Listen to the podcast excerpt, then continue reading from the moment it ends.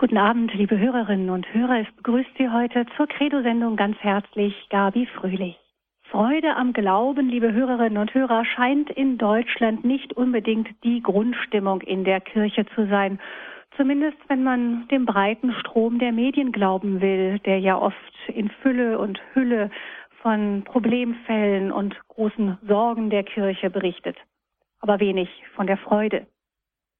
In den Pfarreien und Gemeinschaften sieht es zum Teil zwar etwas anders aus, aber so ganz fehlt auch dort oft, nicht immer, aber oft der Pep. Der Kongress Freude am Glauben will dagegen steuern, jedes Jahr mit einem bunten Programm aus Gottesdiensten, Foren, Vorträgen, Gebetszeiten und so weiter. Dieses Jahr findet der Kongress zum elften Mal schon statt und zwar vom 9. bis zum 11. September. Das ist dann nicht das jetzige kommende Wochenende, sondern das Wochenende drauf. Eröffnet wird der Kongress unter anderem von Professor Dr. Hubert Gindert, der einer auch der Mitinitiatoren des Kongresses ist und der uns nun heute für diese Credo-Sendung zugeschaltet ist, die unter dem Kircher-Thema steht, die Kirche und ihre Sorge für die Menschen. Guten Abend, Professor Gindert. Guten Abend. Professor Gindert, Sie sind Initiator und Vorsitzender des Forums Deutscher Katholiken, Chefredakteur der katholischen Monatszeitschrift Der Fels. Sie sind verheiratet, haben vier Töchter und Sie leben mit Ihrer Familie in Bayern, Kaufering.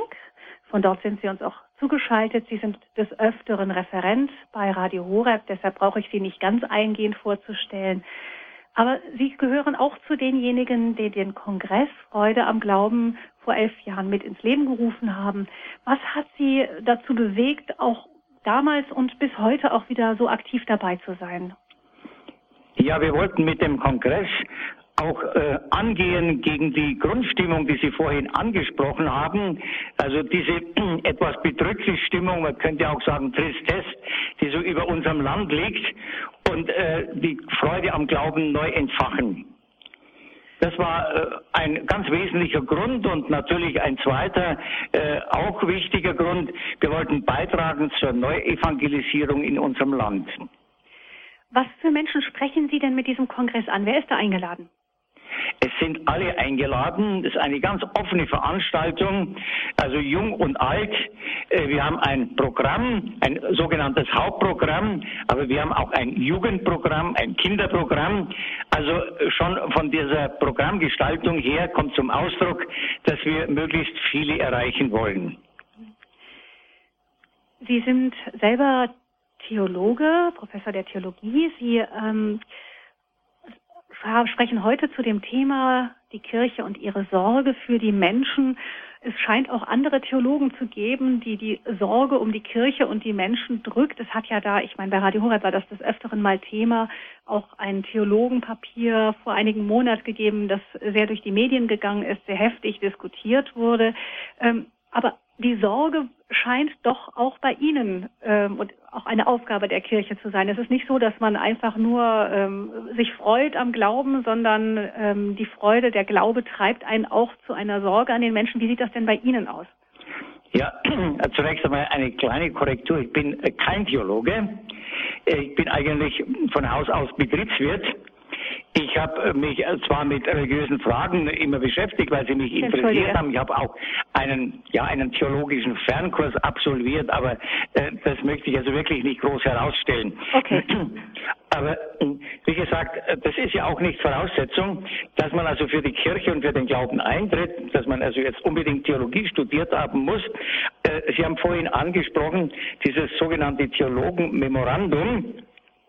Kirche 2011, äh, das also einigen Wirbel ausgelöst hat in Deutschland. Aber man soll also nicht vergessen, es gab auch äh, Gegenwind. Das heißt also, es gab auch pro Ecclesia eine Initiative, die also in wenigen Wochen Tausende von Stimmen äh, gesammelt hat, um auch zum Ausdruck zu bringen, wir stehen zur Kirche. Ja, genau, das ist wurde dann als Reaktion auf dieses Theologenpapier ähm, diese Initiative gestartet. Wie ist es denn bei Ihnen, die Sorge um die Menschen, wie drückt sich das bei Ihnen aus, wenn Sie zum Beispiel diesen Kongress ähm, mit initiieren? Ja, also wir haben natürlich ein Motto seit Anfang an, das ist also Freude am Glauben. Und das soll natürlich auch hier wieder zum Ausdruck kommen. Ich möchte das ja nach dann in diesem anschließenden äh, Vortrag ja auch sagen. Aber wir haben auch für jedes Jahr gewissermaßen ein Generalthema, das also äh, den Ablauf der Referate, der Podiumsdiskussionen äh, schon sehr stark mitbestimmt. Das ist das vorhin schon angesprochene Wort, die Kirche und ihre Sorge für den Menschen. Und das kommt eben darin zum Ausdruck, dass wir eine gedrückte Stimmung feststellen. Das heißt also, die Menschen sind verängstigt, sie haben also viele Sorgen. Besonders stark ist das natürlich äh, dann gegeben, wenn die Leute in Schwierigkeiten kommen. Denken Sie daran, dass nahezu jede zweite Ehe geschieden wird. Äh, das ist ja das ist ja ein großes Elend. Ja, für die Partner mindestens, also für einen, für die Kinder und dergleichen mehr. Und hier äh, soll also die Kirche, um die sie sich annehmen. Wir haben ja ein Podiumsgespräch, ich werde das auch ja noch dann noch also kurz ansprechen, das gerade eingeht auf die Probleme der geschiedenen, wieder Verheirateten weil oft die Meinung besteht, die werden also aus der Kirche ausgeschlossen, äh, ist natürlich alles Unsinn. Das ist nicht der Fall, aber es zeigt auf der einen Seite also das mangelnde religiöse Wissen und auf der anderen Seite, dass wir, wir als Kirche insgesamt auf diese Leute natürlich auch zugehen müssen und ihnen in ihrer, in ihrer Problemsituation helfen müssen. Also das muss natürlich immer mit Wahrheit verbunden sein. Man kann also da deswegen nicht alle Wünsche erfüllen, die also von bestimmten Gruppen propagiert werden. Also es gibt eine Sorge um die Menschen unserer Zeit, denen wir die Freude am Glauben bringen wollen als Christen. Sie haben schon einige Themen angesprochen, die äh, Sie auf dem Kongress und auch in Ihrem Vortrag bewegen werden. Wir hören Ihnen nun erst einfach mal zu, Professor Gindert, und dann anschließend gibt es wieder die Möglichkeit, sich direkt an Sie zu wenden, auch mit Fragen. Und so überlasse ich Ihnen nun das Mikrofon für den Vortrag. Ja, vielen Dank, äh, Frau Wörlich. Gut. Äh, liebe Hörerinnen und Hörer, vom 9. bis 11. September findet in Karlsruhe der Kongress Freude am Glauben statt. Was wollen wir mit diesem Kongress erreichen? Wir möchten vor allem, dass die Kongressteilnehmer Freude am Glauben erfahren. Vielleicht auch, dass sie diese Freude wieder neu entdecken und über Karlsruhe hinaus weitertragen. Warum Freude am Glauben, mag jemand fragen. Ja, weil wir an den glauben, der von sich sagt, ich bin bei euch alle Tage bis zum Ende der Welt. Wir haben einen verlässlichen Freund, der immer zu uns steht, auch und gerade dann, wenn alles schief läuft und wir scheinbar allein stehen. Der Glaube gibt uns eine verlässliche Hoffnung. Viele leben heute so, als ob es keinen Gott gäbe, wie Johannes Paul II. einmal formuliert hat. Dafür haben sie Ersatzgötter, um die sich das Karussell dieser Welt dreht. Zum Beispiel Karriere, ein dickes Bankkonto, Fitness, Schönheit. Aber selbst Schönheitschirurgie und Fitnesscenter schützen uns nicht davor, dass die Illusion von einer ewigen Jugend vergeht. Auch die angeblich sicheren Anlagen und die großen Vorräte in den Scheunen können sich über Nacht in nichts auflösen. Christlicher Glaube ist nicht nur eine gute Nachricht. Christliche Botschaft ist, wie Papst Benedikt XVI. in seiner Enzyklika über die christliche Hoffnung formuliert, nicht nur informativ oder eine Mitteilung von Wissenswerten, sie kann das Leben verändern. Wir sehen das an Menschen, die mit dem Glauben eine völlig neue Ausrichtung erfahren haben. Das sind die Heiligen, die wirklich Großen in unserer Kirche. Einige Beispiele aus unserer Zeit. Johannes Paul II. war ein Mann, der das Theater, das Skifahren, das Paddeln liebte, der als Professor den Fragen über den Menschen nachging, als ihn der Herr rief, damit er als Priester Bischof und schließlich als Papst zu einer Hoffnung für die Menschen wurde und sie für Christus begeistert hat. Maximilian Kolbe war bereits ein unerschrockener Glaubenszeuge, bevor er im KZ Auschwitz aus der Reihe der angetretenen Häftlinge heraustrat, um für einen Familienvater in den Hungerbunker zu gehen. Mutter Teresa war Lehrerin mit Leidenschaft in einer vornehmen und angesehenen Schule für Kinder begüterter Familien in Indien, als sie erkannte, dass die Menschen, die unbeachtet in der Gosse zum Sterben lagen, sie viel notwendiger brauchten als die Kinder in ihren makellosen Schuluniformen. Die Katholiken, die heute in China wegen ihrer Treue zu Papst und Kirche schikaniert und zurückgesetzt werden, oder die Priester, die sich in Brasilien gegen Großgrundbesitzer und internationale Wirtschaftsunternehmen zur Wehr setzen, weil sie Menschen schützen, denen das wenige weggenommen wird, das sie besitzen, können das nur, weil ihre Existenz von einer unerschütterlichen Gewissheit erfüllt ist, dass die wahre, die große und durch alle Brüche hindurchtragende Hoffnung des Menschen nur Gott sein kann. Der Gott, der uns, wie Papst Benedikt in seiner Enzyklika über die Hoffnung sagt, der uns bis zum Ende, bis zur Vollendung geliebt hat und liebt. Wir empfinden Freude am Glauben, wenn wir auf dem Kongress Menschen begegnen, die in ähnlichen Lebenssituationen stehen wie wir. Solche zum Beispiel, die versuchen, an ihre Kinder den Glauben weiterzugeben. Eltern, die nicht nur an einem guten Schulabschluss ihrer Kinder interessiert sind, sondern auch daran, dass ihre Kinder als bewusste Christen ihr Leben aufbauen, eine Familie gründen und nicht völlig in der beruflichen Karriere aufgehen. Jugendliche empfinden Freude am Glauben, wenn sie auf dem Kongress Gleichaltrige treffen, denen Disco, Handy, Computer und Fußball nicht alles bedeuten und die auch ernsthaft über Fragen nachdenken, die Menschen schon immer beschäftigt haben. Fragen wie, woher komme ich? Wohin gehe ich? Was ist der Sinn meines Lebens?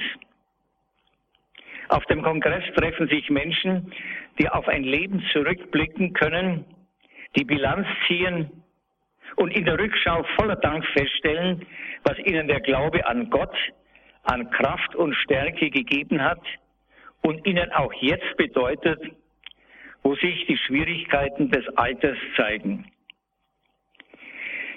Menschen, die zum Kongress kommen, erleben auch wieder Freude an der Kirche, der sie seit ihrer Taufe angehören. Heute gibt es viele, die an der Kirche leiden. Sollten wir nicht zuerst an unseren Unzulänglichkeiten und Sünden leiden? Es geht heute darum, dass wir diese lähmende Decke von Frust, Resignation und Dauernörgelei die auf unserem Land liegt und jeden Neuaufbruch im Glauben erstickt, wegschlagen und der Hoffnung wieder Raum geben. Unsere Referenten werden uns dabei ganz sicher helfen.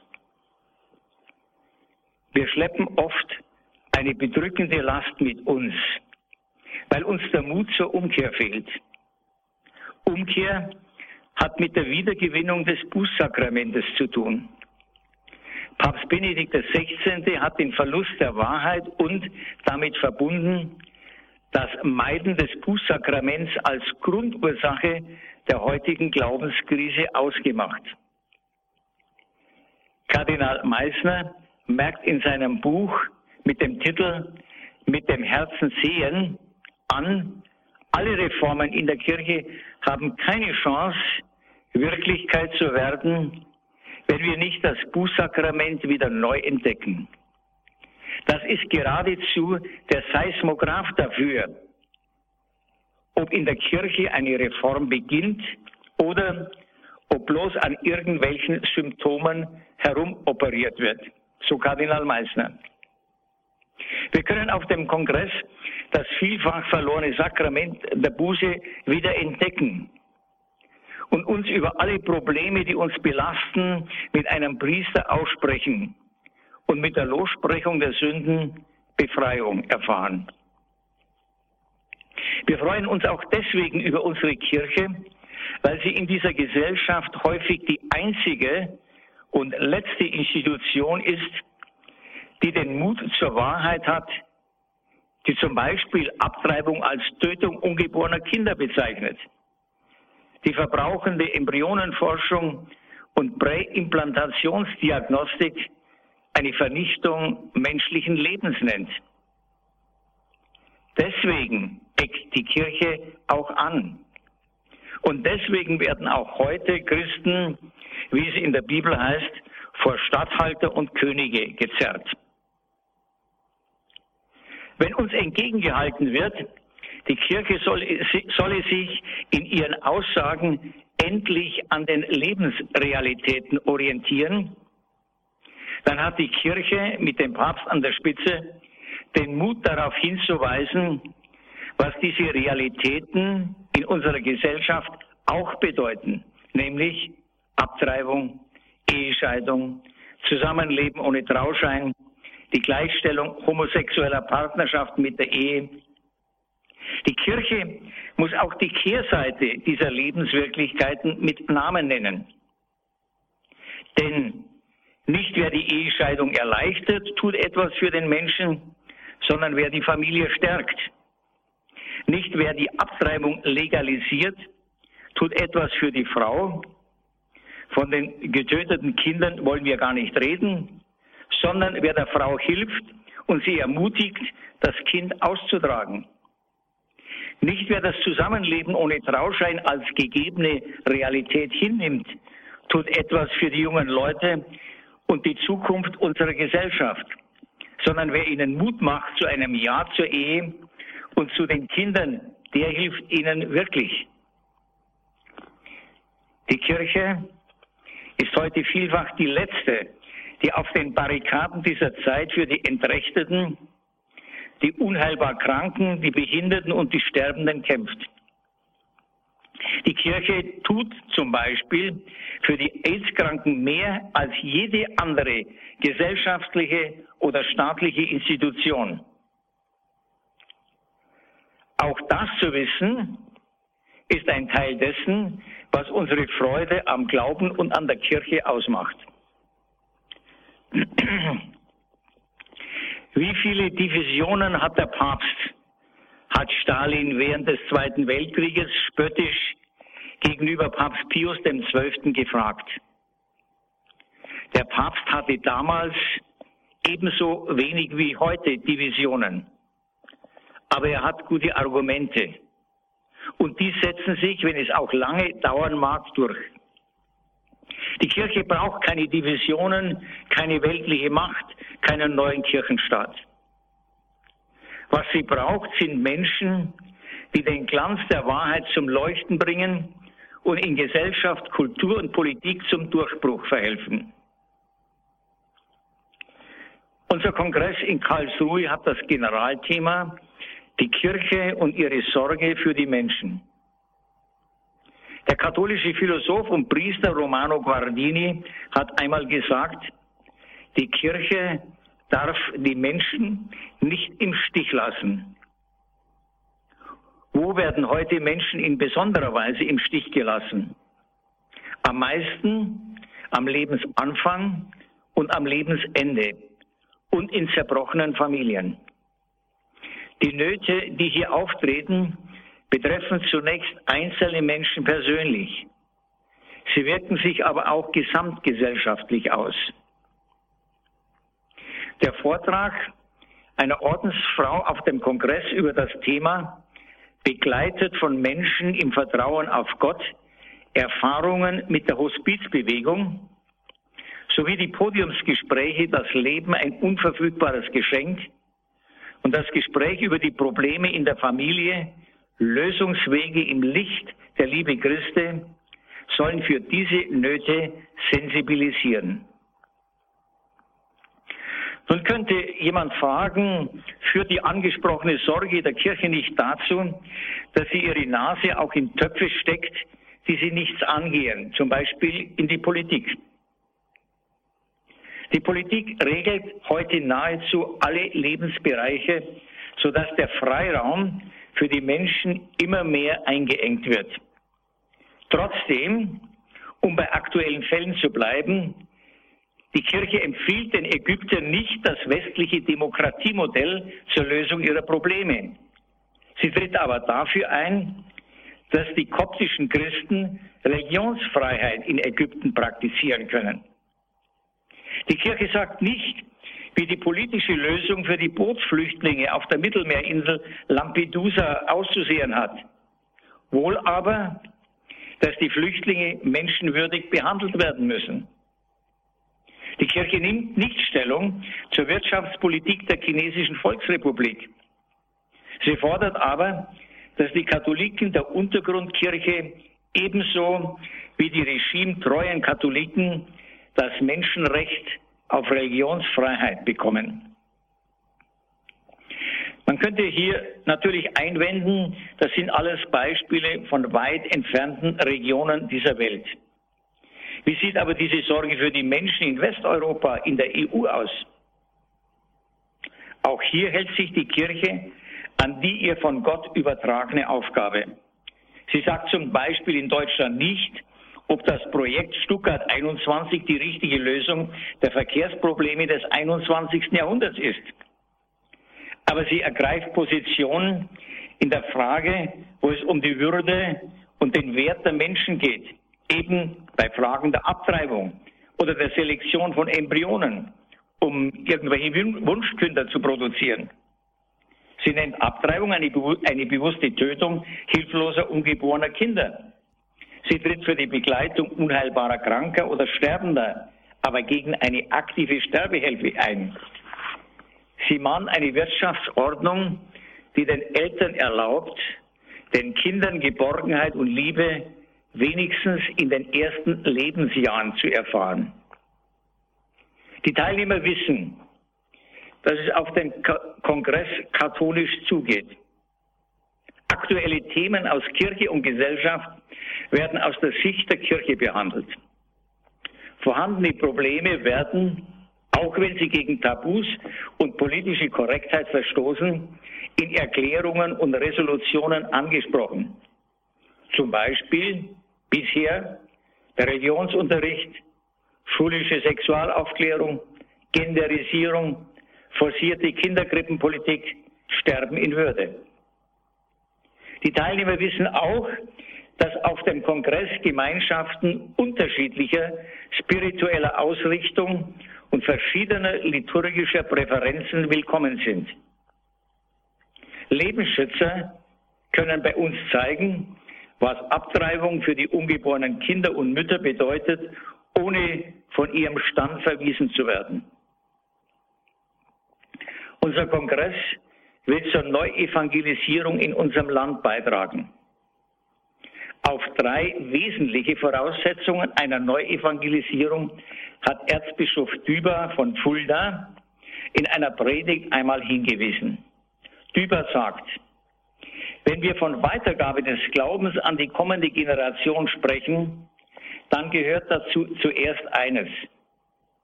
Wir müssen selber fest im Glauben stehen. Wenn wir selbst mit einer ganzen Bürde von Wenn und Aber belastet, wenn wir selbst voller Probleme sind, dann können wir eben nur Probleme weitergeben. Wenn wir selbst unsicher sind, können wir nur Unsicherheiten weitergeben. Düber sagte in dieser Predigt weiter, erst einmal muss mein Glaube da sein. Dazu muss ich den Glauben natürlich kennen und da hapert es. Wir kennen diese Defizite in der religiösen Kindererziehung, im Religionsunterricht und in der Katechese. Düber sagt in dieser Predigt weiter, wir müssen unseren Glauben auch bekennen. Es geht darum, die Eigenschaften in uns zu entwickeln, die uns zum Zeugnis fähig machen. die Bereitschaft zur geistigen Auseinandersetzung zurückzugewinnen, der Situation standzuhalten, die Lethargie zu überwinden und immer an unsere eigene Be Bekehrung zuerst denken, um im Zeugnis glaubwürdig zu sein. Zu all dem werden wir auf dem Kongress ermuntert und ermutigt. Unser Kongress will also zur Neuevangelisierung beitragen. Eine Riesenaufgabe. Jedes große Werk braucht neben der notwendigen Organisation und Koordinierung der Kräfte Leidenschaft, Begeisterung und inneres Feuer. Auch davon werden wir auf dem Kongress erfahren und werden diese Begeisterung auch kennenlernen. Wir stehen zwei Wochen vor dem Besuch des Heiligen Vaters in Deutschland. Wir freuen uns auf das Kommen von Papst Benedikt XVI. Und wollen ihn an den Stationen seines Aufenthaltes begrüßen. Der Papst kommt mit einer Botschaft. Entscheidend ist, dass wir ihm unsere Ohren und Herzen öffnen, damit seine Worte auf guten Boden fallen und Frucht bringen, wie es im Evangelium heißt zehnfach, fünfzigfach, hundertfach. Das war das Ende meines Vortrags. Ja, so danken wir Ihnen ganz herzlich, Professor Gindert, für diesen Vortrag in der Sendung Credo.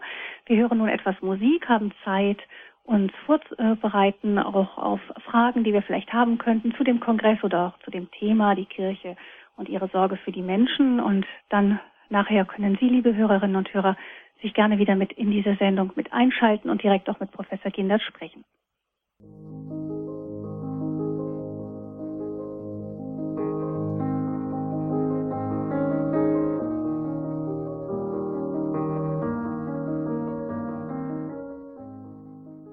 Kirche und ihre Sorge für die Menschen ist das Thema heute bei Credo. Professor Hubert Gindert, der Vorsitzende des Forums Deutscher Katholiken, der Referent dieser Sendung. Professor Gindert, vielen Dank für Ihren Vortrag.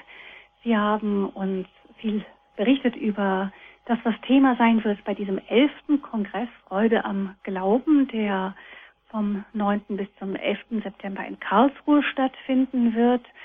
Es sind da ja viele Themen auf dem Programm. So Grundtenor ist die Freude am Glauben, ist auch eine Kraft im, im Einsatz für die Menschen, im Dienst an den Menschen. Sie werden über Lebensrecht sprechen, über Ehe und Familie, Umgang mit AIDS, also viele brennende Themen, die ähm, der Kirche, die Kirche beschäftigen in der modernen Zeit. Wenn Sie, liebe Hörerinnen und Hörer, sich mit einschalten möchten in diese Sendung, Fragen haben an Professor Gindert, dann können Sie von jetzt an anrufen und Sie können sich da sicher auch noch über Einzelheiten des Kongresses, aber auch über die Thematik und so weiter informieren. Professor Gindert, ähm, der Kongress Freude am Glauben findet ja nun schon zum elften Mal statt. Ich konfrontiere Sie jetzt einfach mal mit einer Kritik, die immer wieder laut wird an dem Kongress, auch neben dem vielen Lob, das man in der Kirche auch gerade von den Bischöfen hört. Sie werden ja auch ähm, den Vorsitzenden der Deutschen Bischofskonferenz unter anderem ähm, Bischof Zollitsch dabei haben und, und viele andere auch Bischöfe kommen immer regelmäßig auch zu den Kongressen, nehmen die Einladung an. Aber es heißt, es sei so ein bisschen ein Häufchen, ein, ein kleines Häufchen Eingeschworene, das seien diejenigen, die mit der Kirche und ihren Entscheidungen einfach ganz und gar einverstanden seien, die seien da unter sich. Es gibt so einen Ausdruck, der heißt, man, man predigt den Bekehrten. Wie sehen Sie das? Ähm, ist das wirklich so? Ist das so, dass das so, so ein Einheitstrupp ist, der sich findet, um sich gegenseitig Mut zu machen? Oder sehen Sie etwas ganz anderes darin als das, was die Kritiker darin sehen wollen? Naja, äh, wenn also im Schnitt waren das also in, in den letzten Jahren 12 bis 1600 Leute, äh, warum die Leute hingehen und mit welcher Ausrichtung sie hingehen, das wissen wir nicht. Wir, wir äh, fragen sie ja nicht. Also da werden also sicher auch solche da sein, die einfach neugierig sind, was also zu diesen Themen gesagt wird. Äh, es werden sicher auch äh, welche hinkommen, die ja, die vielleicht also mit vielen nicht einverstanden sind, was sie also vom Programm her nun also sehen, aber die einfach mal sich orientieren wollen. Also wie die Zusammensetzung ist, das wissen wir nicht und das wissen vermutlich auch die Kritiker nicht. Aber vielleicht meinen die Kritiker äh, die Organisatoren als solche. Uns geht es natürlich auch darum, dass wir diejenigen, die also bereits zur Kirche stehen, in der Kirche, ja in der Kirche stehen, praktizieren, dass die natürlich Ermutigung erfahren, dass sie Freude am Glauben erfahren. Das ist ja auch das Thema. Ja, also mit welcher Intention die Leute zu uns kommen, das äh, kann ich natürlich also nicht äh, beantworten im letzten. Aber ich gehe natürlich schon davon aus, dass viele Leute deswegen hingehen, weil sie sagen, hier finden wir hier finden wir einen Kongress, wo es echt katholisch zugeht. Ja, das habe ich ja auch versucht, also vorhin in den Ausführungen zum Ausdruck zu bringen. Aber äh, letzten Endes geht es uns darum, einen Beitrag zu liefern für die Neuevangelisierung. Ich habe vorhin angesprochen, dass es bei uns rundum Beichtmöglichkeit gibt. Äh, ich weiß nicht, ich, weiß nur, dass das also sehr stark äh, genutzt wird, dass also die Beichtväter oft nicht ausreichen. Ob die jetzt das erste Mal nach langer Zeit wieder zum Beichten gehen oder äh, ob das solche sind, die also schon mit einer gewissen Regelmäßigkeit auch dieses Sakrament praktizieren. Das weiß ich natürlich nicht. Ja. Das heißt, es sind da zwei wichtige Stichworte für mich gefallen. Das eine ist Orientierung. Das heißt, der Kongress will Orientierung bieten für diejenigen, die irgendwie auf der Suche sind, die sich vielleicht nicht ganz so gut auskennen in dem, was die Kirche so so lehrt, auch ich, ich sage einmal auch einfach mal so die was in Ro, die von Ro, römische Kirche lehrt, nämlich es ist ja oft auch so, dass viele Menschen, das bemerke ich selbst immer wieder, die in Kirche sehr engagiert sind und wirklich auch mit guter Absicht engagiert sind, die vielleicht sehr viel mehr tun als ich äh, es tue, für auch mit mit ganzem Herzen dabei sind, aber ab und zu mal einfach auch gar nicht so so richtig wissen, was vielleicht auch mal ein Problem sein könnte. Warum, wenn der Pfarrer sagt, einer Laien, übernehmen Sie doch mal die Predigt heute, ich, ich kann nicht so gut Deutsch oder so, und die das dann wirklich mit guter Absicht tut und sich vielleicht gar nicht so viel dabei denkt. Das heißt, es ist ja oft auch so ein bisschen Desinformation oder man, man ist einfach weit weg von Rom, dem Zentrum der Weltkirche. Das heißt, Sie wollen da in diesen Punkten einfach so ein bisschen Orientierung auch geben. Wir wollen, sicher wollen wir Orientierung geben, weil Sie also gerade dieses Problem ansprechen, äh, nämlich dass Laien in der Eucharistiefeier die äh, predigen, das ist ja das Thema, nicht? Dann ist es zunächst einmal sicher in vielen Fällen einfach das fehlende Wissen, dass die Predigt eine originäre Priesteraufgabe ist die man nicht also einfach delegieren kann. Und es geht auch gar nicht darum, dass es natürlich Leute geben mag, die eloquenter sind, also wie der, wie der Pfarrer, ja, äh, die also gute Beispiele bringen. Das ist, das mag alles stimmen, nicht? Aber es gibt bestimmte Aufgaben, die einfach mit der Priesterweihe gegeben sind und die nicht einfach abgegeben werden können. Äh, das ist also das eine. Und das zu erklären wäre natürlich auch eine Sache der Katechese. Es geht ja heute darum, gerade deswegen, weil die Leute so wenig wissen, dass vieles, was ganz äh, grundlegend ist, einmal ins Bewusstsein gebracht wird und natürlich erläutert wird. Es gibt ja für die Dinge äh, gute Gründe, die man also den Menschen nahebringen kann. Äh, ich nehme an, dass also Jesus Christus auch ganz bewusst ganz einfache Menschen in seine unmittelbare Umgebung genommen hat.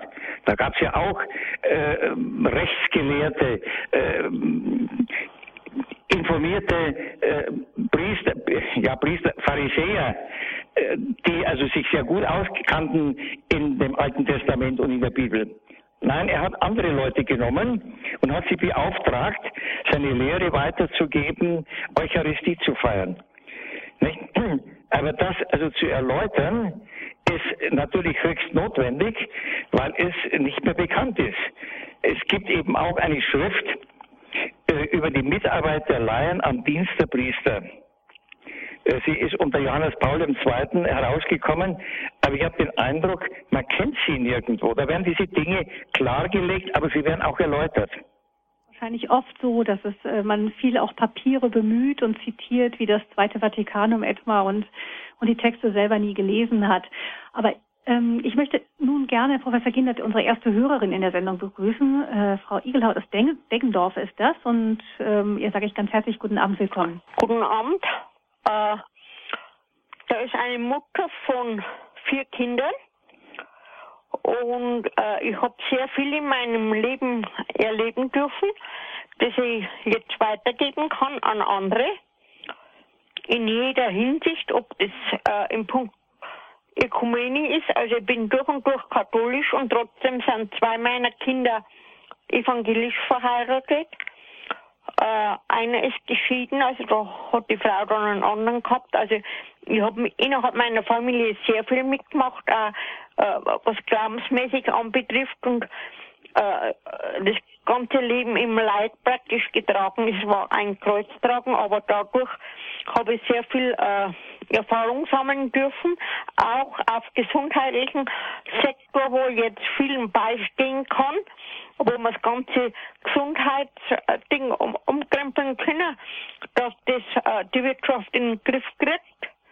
Und äh, Gott steht voll hinter mir und ich möchte da ein Zeugnis geben an meinen Sohn, der müsste eigentlich behindert sein, noch die Blutwerte, was gemessen haben und hätte gar, gar nicht mehr kriegen können. Also von vornherein schon müsste ununterbrochener Blutaustausch im Krankenhaus gemacht werden in der Schwangerschaft. Das Kind ist pumper gesund, ist nichts gemacht worden und so weiter. Also ich habe auf vielen Sektoren habe ich da, ich da Zeugnis geben. Und äh, ich bräuchte bloß eine äh, Vorgelegenheit von Deckendorf aus dahin dann. Das heißt, Sie ähm, würden gerne zu dem Kongress Freude am Glauben kommen, aber wissen nicht genau wie. Habe ich Sie richtig verstanden, ja. Frau Igelhaut? Ja. Einfach sich auch mal mit, mit Gleichgesinnten treffen, sich austauschen können, selber Zeugnis ja. ablegen von dem, was Gott in Ihrem Leben getan hat. Ja. Ja. Ähm, Frau Igelhaut, machen wir es doch einfach so. Ich gebe am Ende der Sendung noch an, wo Sie sich äh, melden können, falls Sie sich für die Teilnahme interessieren. Ist das in Ordnung? Ja. Und dass Sie das dann einfach mitschreiben und dann mhm, selbst vielleicht mhm. mit Professor Gindert oder einem seiner Mitarbeiter Kontakt aufnehmen? Mhm. Ja? Und dann können Sie sicher die Informationen auch bekommen. Ja. Ähm, vielleicht bekommen Sie auch Informationen, wie, wie Sie dort auch hinbekommen kommen können. Mhm. Das in Ordnung? Ich habe mir äh, immer wieder Kraft geholt in Exerzitien. Mhm. Das war meine eigentliche Heimat in den Sitzenhäusern und sage, ich, ich kann da viel, ich kann da viel weitergeben von Gott aus. Also das geht nicht von mir aus, das geht von ihm aus. Gut, ich danke Ihnen, Frau Ignaz. Bitte. Und ähm, wir, Sie hören dann am Ende der Sendung noch die Angaben, ja? Alles Gute Ihnen, einen gesegneten Abend.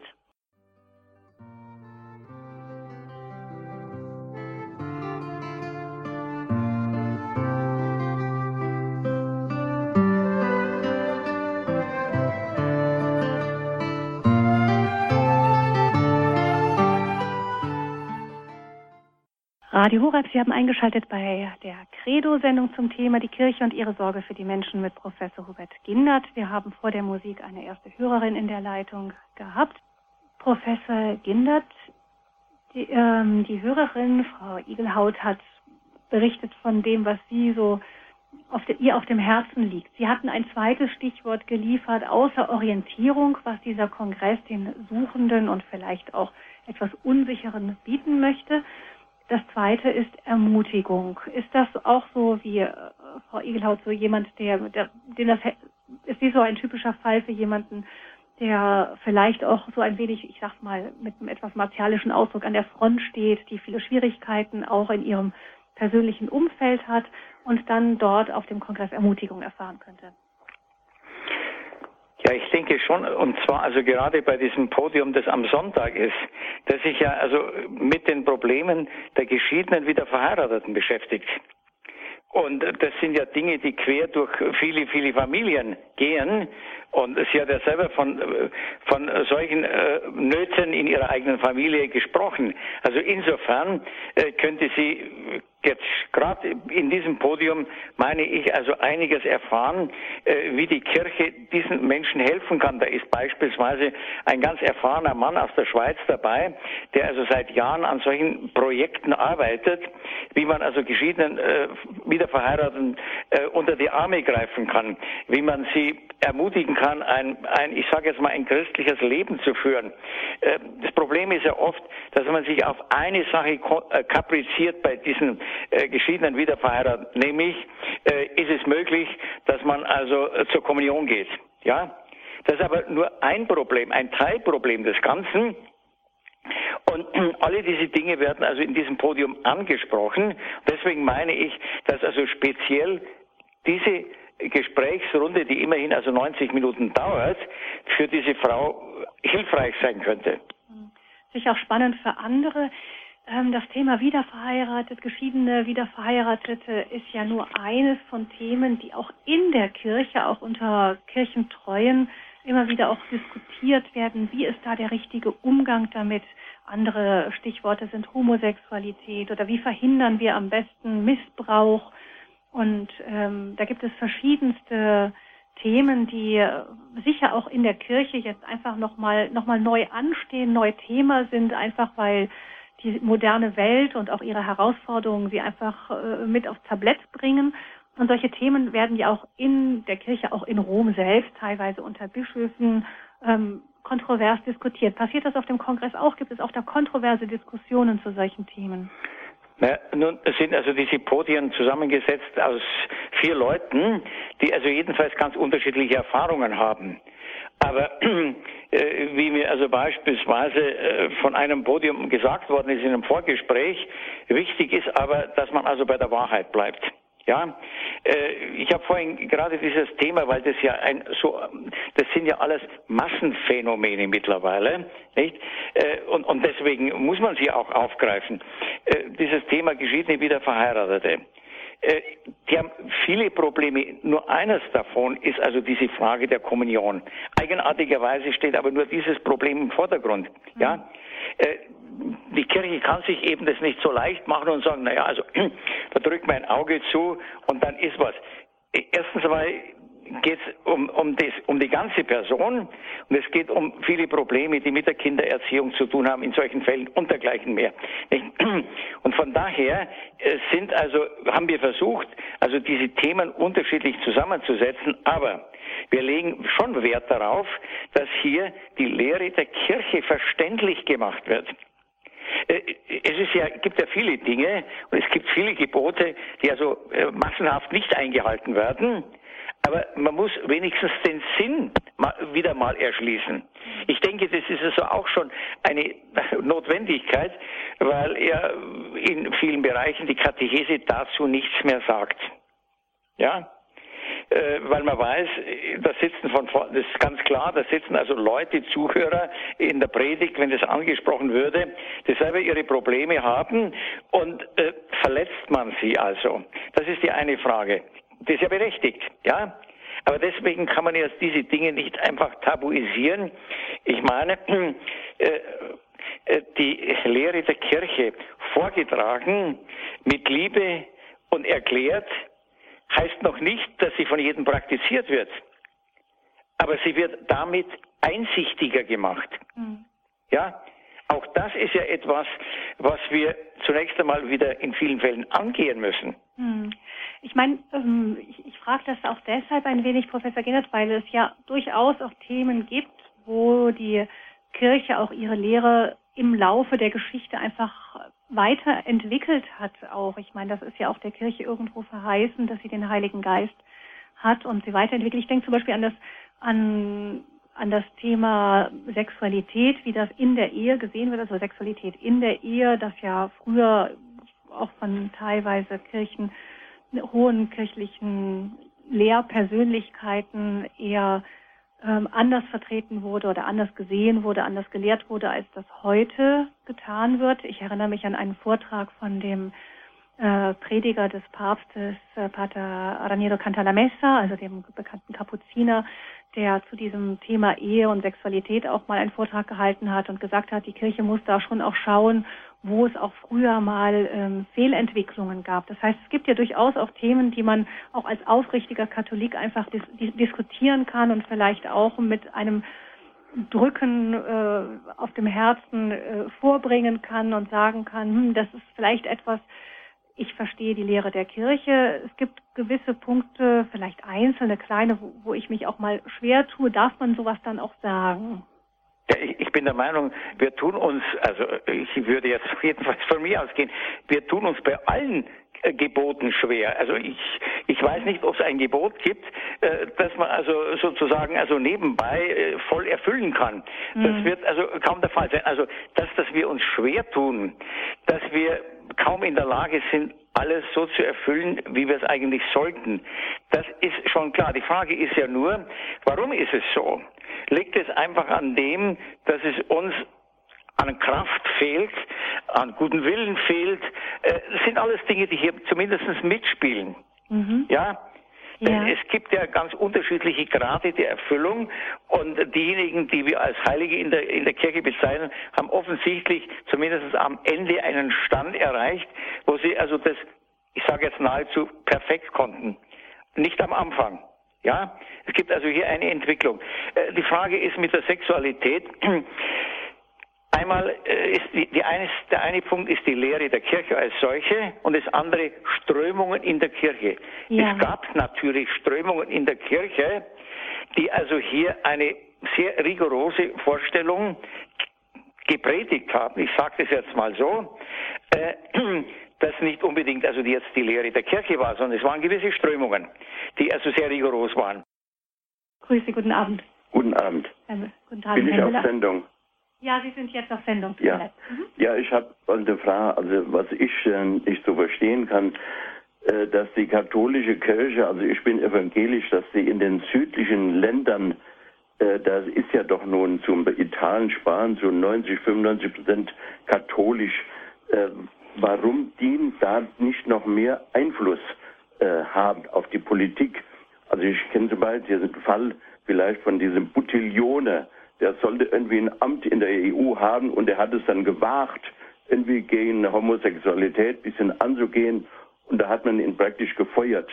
Mhm. Und dann, ja, ja, also, ich erinnere mich an den Fall. Mhm. Ich habe einen Italiener, der mein Schwiegersohn und in Napoleon und was ich da auch nicht verstehe, da machen sich unheimlich diese Zeugen Jehovas äh, breit. Das kann man gar nicht verstehen. Das, Wo ist das, entschuldigen Sie? Bitte? Wo ist das? In, in Apulien, Apulien. In, in, in Süditalien. Ja. Da ist mein Schwiegersohn her, da bin ich schon ein paar Mal gewesen. Und da machen sie unheimlich die Zeugen Jehovas äh, weil ja. Das kann man sich gar nicht äh, verstehen. Das ist ja doch eine Sekte, auch ja, nach ja. unserem evangelischen Verständnis, gell? Mhm. Da hätte ich gerne mal was zugehört, wenn es möglich ist. Ja, ich danke Ihnen, Herr Müller. Vielleicht möchte Professor Ginnert gleich etwas dazu sagen? Ja. Das gibt es natürlich, also in katholischen Ländern beispielsweise in ganz Lateinamerika ja. äh, nehmen also Sekten und äh, solche Gruppierungen zu. äh, die Frage ist immer, äh, bei welchen Menschen nehmen sie zu? Stehen diese Leute überhaupt noch in ihrem Glauben? Oder haben sie sich also da schon weit entfernt und sie werden vielleicht also durch die Art, wie also solche Sekten wirken, äh, angesprochen, ja. also durch diese emotionale Art beispielsweise, das ist ja alles denkbar, nicht? dass das eine große Rolle spielt. Mhm. Was also jetzt in, in äh, Süditalien äh, der Grund ist, dass also die Sekten äh, stärker zunehmen, das ist mir im Einzelnen nicht bekannt. Mhm. mhm. Ja. Vielleicht kann ich ganz kurz etwas dazu sagen, weil ja. ähm, ich auch im in Italien eine Zeit lang gelebt habe, es ist schon so, dass in Süditalien ähm, ein, ein sehr katholisches Gebiet ist. Ähm, es hat allerdings dort, ähm, ja, sind gewisse Formen auch der Volksfrömmigkeit, die viele Menschen heute, auch die, auch die Süditaliener haben natürlich Fernsehen und alles Mögliche, die zunächst einmal oft nicht mehr ansprechen, also die sie als veraltet empfinden oder erstarrt. Das ist oft eine Kritik, die ich von jungen Katholiken aus Italien gehört habe, dass sie das Gefühl haben, dass die Kirche sich entweder weiter weg von den Menschen bewege oder zum Teil auch korrupt sei, auch in, in, in teilweise in mafiöse Formen mit verstrickt. Das gibt es leider auch. Ja. Auch wenn es großartige Kirchenmenschen, also Kirchenleute gibt, auch Priester gibt, die die mit dem Leben dafür bezahlt haben, dass sie sich gegen diese, diese mafiösen Strukturen gestellt haben. Aber es gibt auch den anderen Fall. Aber Und dass da, dass da sich dann vielleicht ja. Menschen, genauso vielleicht wie in Lateinamerika auch ähm, die Befreiungstheologie, die sicher auch einen, einen wichtigen und, und ähm, sehr idealistischen Ansatz hatte, aber auch oft viel an Tabula Rasa zurückgelassen hat, was das Spirituelle anging. Und das sind so Lücken, in die diese Sekten oft auch vorstoßen. Also ich komme aus dem, aus dem Ort, da gibt es zwar viele Freikirchen, aber es gibt in unserem Ort praktisch keine Zeugen Jehovas. Aber eigentümlicherweise sind ein paar italienische Familien, die gehören zu den Zeugen Jehovas ja, hier. Und sonst sicher eine Anfrage. keine Zeugen Jehovas. es ist sicher eine Anfrage auch an die katholische ja. Kirche und die jeweilige Ortskirche, die ja, jeweiligen Priester, wie sie wie sie die Menschen ansprechen können, auch auf dem Geistlichen. Also oft, wo man das Geistliche vernachlässigt, das Spirituelle vernachlässigt wird, auch teilweise mit den besten Absichten aus anderen Gebieten, da ist es oft so, dass dann Sekten in diese Lücke vorstoßen. Ja, ja. ja. Aber ich finde es nett, Herr Müller, man hört ja eigentlich immer, dass die katholische Kirche zu viel Einfluss habe auf Politik und ähnliches. Nee, also dass wenn wir als evangelischer Christ mal anmahnen, ja, haben die denn nicht genug Einfluss, ist doch, ja, ja. ist doch mal eine andere Stimme. Ja, gut, ich bedanke mich. Danke Ihnen für Ihren ja. Beitrag, Herr Müller. Ähm, ja, Professor Gindert, sicher auch auch das Themen, die wir in Deutschland nicht so stark auf dem Vormarsch haben, die Sekten in anderen Teilen der Welt ist das wirklich ein großes Thema. Ähm, wie geht man damit um? Wie, wie steuert man dagegen an? Was haben wir vielleicht tatsächlich auch an, an, an zu großen geistlichen Lücken gelassen, um, um, um diesen Sekten so viel Raum zu geben? Ich, ich denke, es gibt also eine ganze Reihe, vor allem also von neuen geistlichen Gemeinschaften, die also ganz unterschiedlich äh, ausgerichtet sind. Ja, also ich habe äh, in Italien beispielsweise kennengelernt, ich war dreimal in Rimini und habe also äh, Communione e Liberazione dort erfahren. Das hat, mich, äh, das hat mir also außerordentlich gut gefallen. Diese Breite, also diese wirklich katholische Breite, die man also hier erfährt. Äh, ich denke, es liegt also auch an dem, dass viele von diesen Gemeinschaften in Deutschland winzige Gruppen sind, den Menschen gar nicht bekannt sind. Ich, es gäbe wohl viele, die irgendeine Gruppe, wenn sie also die kennen würden, äh, sympathisch fänden, ja. Mhm. Aber äh, das ist also auch der, der Unterschied in Deutschland gegenüber romanischen Ländern. Da gibt es ja äh, diese Gruppierungen, die 70, 80.000 Mitglieder haben. Wenn Sie die neuen geistlichen Gemeinschaften bei uns nehmen, da finden Sie kaum eine, die also 1000 Mitglieder hat. Hm.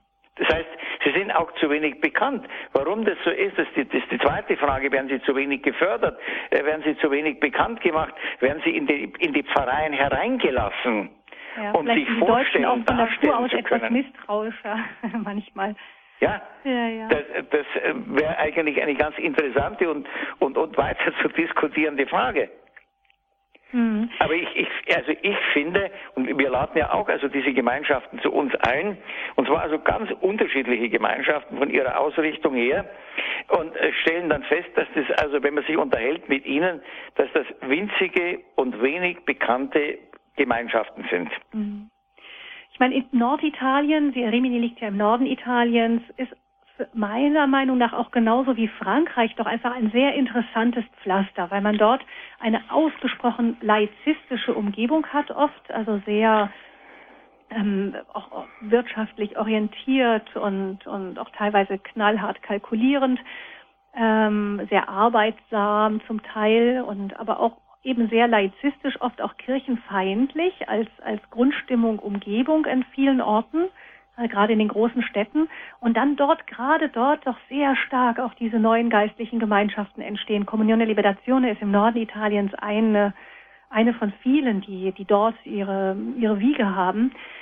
Ähm, Das heißt, das sind dann vor allem junge Christen, die sich äh, aufgemacht haben und eben gerade in, in diesem strengen Gegenwind doch, doch stark geworden sind, auch im Glauben.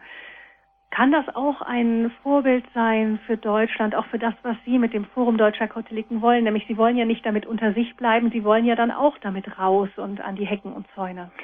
Also, das, was ich also kennengelernt habe in, in Rimini, das äh, liegt also zwar äh, Welten äh, von uns entfernt und zwar einfach deswegen, wenn ich mir vorstelle, dass in Rimini in dieser Woche äh, 300.000, 400.000 Leute, man spricht heuer von 600.000 oder 700.000 Leute hinkommen, 100.000 Leute. Also und äh, bei uns ist es so, wenn Sie also so Jahreskongresse nehmen, ich sage jetzt mal beispielsweise Emanuel, ja, äh, trifft sich in Altötting und dann kommen also 1500 Leute zusammen. Ja, dann sieht man also wirklich diese riesige Unterschiede. Ich habe vorhin ja gesagt, es sind bei uns kleine Gruppen. Ja, und warum sie in Italien so stark sind, warum sie in Spanien so stark sind, gibt es eine ganze Reihe von Gruppen, die also, was weiß ich, 40, äh, 50.000 Mitglieder haben. Ich weiß nicht, wie stark Opus Dei ist, ich weiß nicht, wie stark Neocatechumenat ist, aber das sind also nicht kleine Gruppen in Spanien, sondern also sind wirklich also große, starke Gemeinschaften, die können natürlich auch ganz andere Dinge machen wie bei uns. Und äh, die Frage ist, äh, warum geht das bei uns nicht weiter? Ich, ich habe mich mal erkundigt, äh, wie viele Leute es gibt von Kommunione e Liberation in Deutschland an. Das sind ja an einigen wenigen Hochschulstandorten sind die vertreten. Dann ist mir gesagt worden, ja, es sind vielleicht also zwei bis 300 Leute. Ja, aber es muss in Italien und in, und in Spanien, Frankreich würde ich also da ausnehmen, da kenne ich also keine großen neuen geistlichen Gemeinschaften. In Frankreich? Ja. Ah, doch Emanuel alleine schon nicht und noch sehr viele, doch einige ja, aber, andere. Aber das, das sind ja, das sind ja zahlenmäßig, also rein quantitativ sind es also alles doch also bescheidene Zahlen verglichen. Ich sage jetzt mit Spanien oder oder mit Italien. ja. Da könnten Sie recht haben, ja. Ja, ich, ich finde, ich, ich finde es schade. Und zwar einfach deswegen, weil ich finde, ich sehe, dass das wenn junge Leute dorthin kommen, ich war mit jungen Leuten in, in Rimini, dann waren die begeistert. Nur sie finden bei uns nicht die entsprechende Gemeinschaft, wo sie hingehen könnten. Das sind vielleicht ein paar hundert Kilometer weg, ja. Mhm. Und die Frage ist, warum sind diese Neuaufbrüche im Glauben bei uns so spärlich oder sie werden also zu keiner größeren Gemeinschaft, die also dann wirklich ausstrahlen kann. Ja, vielleicht ist es doch dann so, dass da dann doch wieder dieses, diese katholische ähm, Grundhumus einfach in diesen in diesen alten katholischen Ländern wie Italien oder Spanien doch einfach noch stärker ist, nicht? Und der ist sicher auch, stärker. Von, auch von der Mentalität her die Begeisterungsfähigkeit im Gegensatz zu uns Nordeuropäern, die eher kritisch denkend daherkommen. Da ist es dann äh, blockieren wir uns vielleicht auch manchmal selber. Professor Gindert, ich habe das Gefühl, dass es da auf dem Forum auch in diesem Bereich viel zu bereden und zu besprechen und auch zu diskutieren gibt. Und ähm, wir müssen leider die Sendung jetzt hier beenden, weil gleich um Viertel vor es weitergeht mit dem Komplett, mit dem Nachtgebet der Kirche. Könnten Sie uns am Ende vielleicht noch sagen, wenn sich noch jemand interessiert, der gerne hinkommen möchte, wie Frau Igelhaut zum Beispiel oder auch andere, wo können die sich melden, wo können die sich informieren? Ja, äh, Sie können sich also beispielsweise bei mir melden. in den Programmen äh, sind ja äh, Nummern angegeben, sind Stellen angegeben, an die man sich also hinwenden kann, um Programme. Das ist ja das Einfachste, dass man ein Programm sich besorgt. natürlich muss ich bei der Gelegenheit sagen, selbstverständlich kann man auch ohne Anmeldung kommen. Ja. Nicht also, dass irgendwelche äh, Termine, die aus organisatorischen Gründen halt mal festgesetzt worden sind, äh, Anmeldeschluss, das ist kein Hinderungsgrund, also nach Karlsruhe zu kommen. Ja. Das ist das eine. Was wir nicht können, wir können natürlich nicht irgendwelche Fahrbereitschaften sicherstellen. Natürlich nicht, nein. Aber vielleicht das würde uns also ja, ja. sehr weit überfordern. Man hat ja die Möglichkeit, auch Mitfahrgelegenheiten ansonsten sich zu kümmern in die Richtung, nicht? Aber vielleicht äh, könnten Sie eine Nummer sagen, falls jemand dieses Programm eben nicht hat und vielleicht auch nicht mit Internet umgehen kann, eine Telefonnummer an, bei der man sich melden kann. Ja, das ist äh, die Telefonnummer, ist zugleich eine Faxnummer. München, also 089 60 57 32. Also noch einmal 089 und dann 60 60 57 57 32. 32. Sie werden diese Telefonnummer auch bei unserem Hörerservice hinterlassen, den Sie ab morgen Vormittag wieder erreichen können. Professor Gindert, ich danke Ihnen ganz herzlich und wir wünschen Ihnen von Herzen Gottes Segen und wirklich Freude am Glauben auf dem Kongress, der Danke, Frau am 9. Fröhlich. September beginnt. Alles, alles Gute Ihnen und danke für diese Sendung. Auf Wiederhören. Wiederhören, danke sehr. Auch Ihnen, liebe Hörerinnen und Hörer, wünsche ich noch einen gesegneten Abend. Mein Name ist Gabi Fröhlich und ich sage gerne auch auf Wiederhören.